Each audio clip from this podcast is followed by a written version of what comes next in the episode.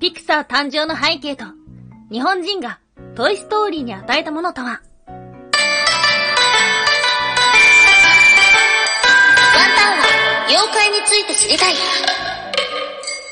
はい、空飛ぶワンタンです。ワンタンは妖怪について知りたいということで、この番組は普段キャラクター業界で働いているワンタンが、日本におけるめちゃくちゃ面白いキャラクター妖怪についてサクサクっと紹介している番組です。この番組のスポンサーはともさまさん、歴史とか世界遺産とかを語るラジオなど放送されています。詳細はツイッターにありますので、ぜひぜひ番組概要欄からチェックしてみてください。はい。毎週日曜日はワンタンの気になる妖怪の話をしていますが、見ましたか？金曜ロードショーのトイストーリー。はい、ということで、おなじみの金曜ロードショーの振り返りや予習をしようっていうね、やつでございますよ。はい、今日はですね、トイストーリーのお話と思っております。が、作品に入るのではなくて、今日お話をするのは、まあ、トイストーリーが作られた制作会社ですね。ピクサーってどんな会社だったのか、うん、一体何がそんなにすごいのかって話と、あとは、このトイストーリーの世界的に大ヒットしてる作品でもありますが、なんと、私たち日本人がかなり大きな影響を与えているかもしれないというような話があります。うん。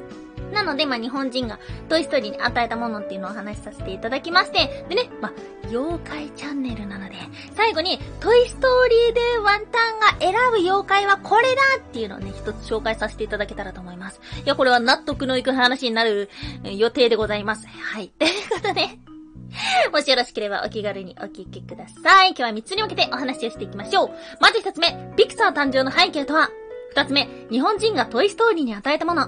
最後3つ目、トイストーリーを見て振り返りたい妖怪はこれだはい、ということで、まず一つ目。ピクサー誕生の背景とは、はい、ピクサーってね、まあよく聞くかもしれないんですが、これ誰が作ったかご存知でしょうか？はい、スティーブ・ジョブズです。ええって思いませんか？知らなかった方もいらっしゃるのではないでしょうか？そう、あの、アップルのスティーブ・ジョブズです。うん。ピクサーっていう会社は、実はもともとは、スター・ウォーズシリーズなどを作っている、フィルム会社の CD 部門っていうような、ちっちゃいところでやってたんですよね。なので、アニメ制作会社じゃなかったんです。あれ、どっちだっけ？フィルム会社かコンピューターのなんか、まあ、そういう関連のね、会社だったので、まあ、要するにもともとアニメ制作会社ではなかったんですよ。ではあったんですが、この部門を売りに出そうということになりました。で、その時に声をかけたのが、当時、アップルから追い出されて、新しい事業を探していたスティーブ・ジョブズだったんです。ということで、スティーブ・ジョブズがこの部門を買い取って、ピクサーという会社が生まれました。トイストーリーの1っていうのは、配給会社はディズニーだったんですね。まあ、ディズニーは、こんなに金がかかるとは思わなかった、と振り返ってるみたいなんですが、その作品が大ヒット。それ以降のピクサーの作品も、どんどんどんどん大ヒットを続けていきました。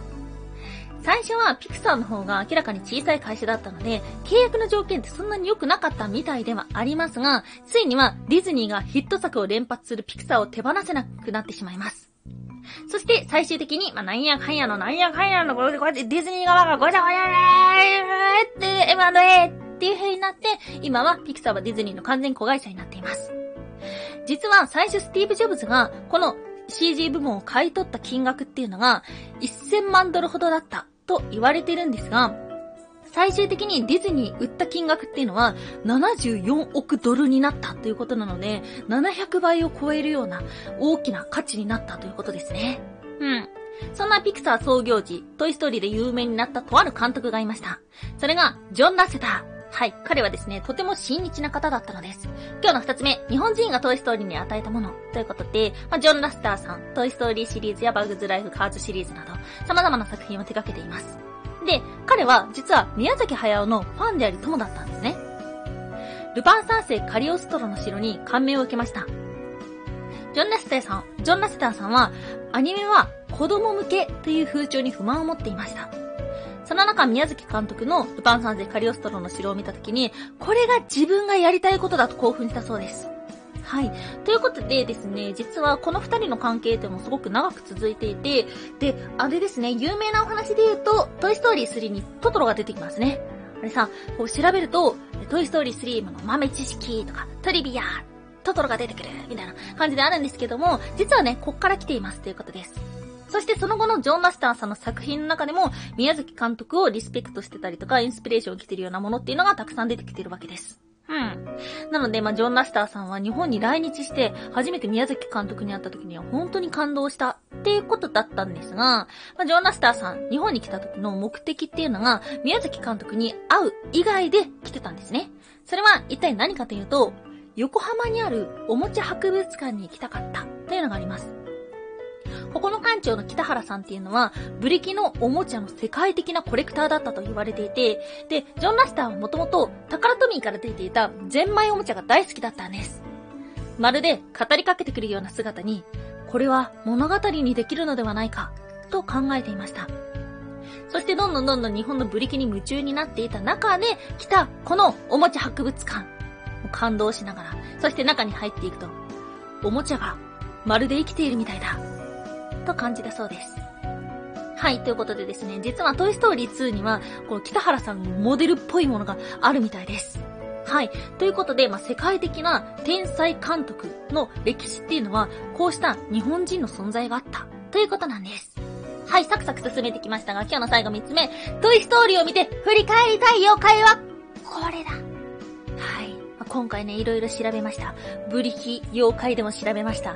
カウボーイ妖怪でも調べました。アメリカ妖怪でも調べました。いろいろ調べてきたんですが、いや、ちょっと待ってよ、トイストーリーと妖怪、これだと思ったものがあります。それが、土蜘蛛。はい、覚えていますか？土雲。まあ、顔は鬼、体は雲っていうような、そんな姿をしている土雲ではあります。うん。トイストーリーでワンタンのトラウマシーンがあって、それは、意地悪な男の子のシドが、おもちゃをね、改造するんですよ。それがもう本当に怖くて、本当にやめてっていう風に思って、ちっちゃい時めちゃくちゃトラウマになったことがありました。はい。ということで、シドに改造されたおもちゃの中に、顔が子供で体が雲のものいませんでしたか？はい。これをね、見てね、あ、土雲っていう風に思い出してしまいました。いや、成り立ちは全然違うんですけども。ま、これじゃあ、ワンダさんそれは浅い。浅いよ、浅い。土雲とシドのおもちゃで、それはちょっと、同じ雲だけど浅い。と思いませんでしたが。今日は、今日のお話の中でもう一つキーワードが出てきました。それが、ブリキ。はい、ということでですね、ブリキというと、まあ、鉄くずですね。加工した鉄ではあるんですけども、まあ、鉄くずといえば、まあ、土雲なんですね。はい。土雲という名称は、土ごもりに由来していると考えられています。横穴のような住居で暮らしていた様子から、まあ、土雲という名前だったんですけども、これね、本当に妖怪で化け物だったのではなくて、人間を指す言葉だったと言われています。それは、朝廷に従わなかった者たち。はい。まあ、昔はですね、こうした朝廷に従わなかった、まあ、恐れられていた者たちっていうのに別称をつけてたりとか、あとは妖怪みたいな名前をつけたりとかしていて、差別してたりとか、区別したりとかする時代があったんですね。で、そのうちの一つが土雲だったんです。で、そんな朝廷に従わなかった色々の中でも朝廷が恐れていた存在がありました。それは、タタラ製鉄だったりの製鉄技術を持つものなんです。なんでかっていうと、鉄って武器になりますよね。なので、まあ脅威の対象だったということです。土雲。この名前の雲っていうのは、後から付けられた漢字だと言われていて、まあ、土ごもりから来たっていうふうには言われてるんですけども、もう一つ別の説があります。それは、土雲の雲っていうのは、製鉄の際の煙、雲だったのではないかというもの。なので、もしかしたら、土雲っていうのは、たたら製鉄で、朝廷を脅かす存在だったのかもしれない。ということなんです。はい、ということで、トイストーリーの話から、妖怪紹介します。何の妖怪ですか？土雲です。土雲かっていうふうに思った方、意外と、どうですか？これは、これはワンタンを今回はなかなかやったんじゃないですか？まあ、土雲の紹介会過去にもしてるんですけども、その時はね、あの、土雲の雲の由来の話はしてなかったので、まあ、今日調べてみて、ワンタンも改めて驚きだった瞬間ではありました。はい。そんなトイストーリー4が来週の金曜ロードショーでありますので、みんなでチェックしましょう。ワンタンは妖怪について知りたい。おやすみもいもい。家にアロマディフューザーがやってきた。はい、おやすみむむっていうのはワンタンがポイムプーコと言いたいコーナーです。テンポムがなんだかよくわかってないから、ポイムプーコとしか言えないコーナーです。はい。急にアロマディフューザーを買いました。なんか、ずっとね、なんか興味はあったんだけど、なかなか買う機会がなくて、でもこの間ね、あの、なんか、なんつんだ？あのさ、匂いのもんがいっぱい置いてある店よ。しゃれてる。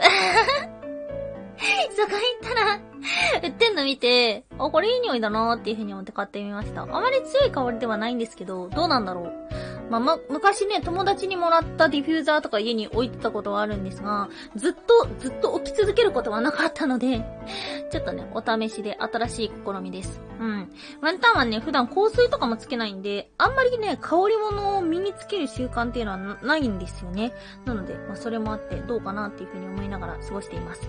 この話題が今後一生出てこなかったら、一回でやめたと思っていただけたらと はい、ということで、今日はちょっとなんか勢いよく喋りましたね。あとなんかちょっと声の調子が悪いですね。ガサガサしておりましたが、えー、聞き苦しいところはなかったでしょうか。うん。またね、もしよろしければトイストーリーのここが面白いっていうようなことがありましたら、ワンタンにも教えてください。はい、ということで、今日もお聴きいただきましてありがとうございました。以上、空飛ぶワンタンでした。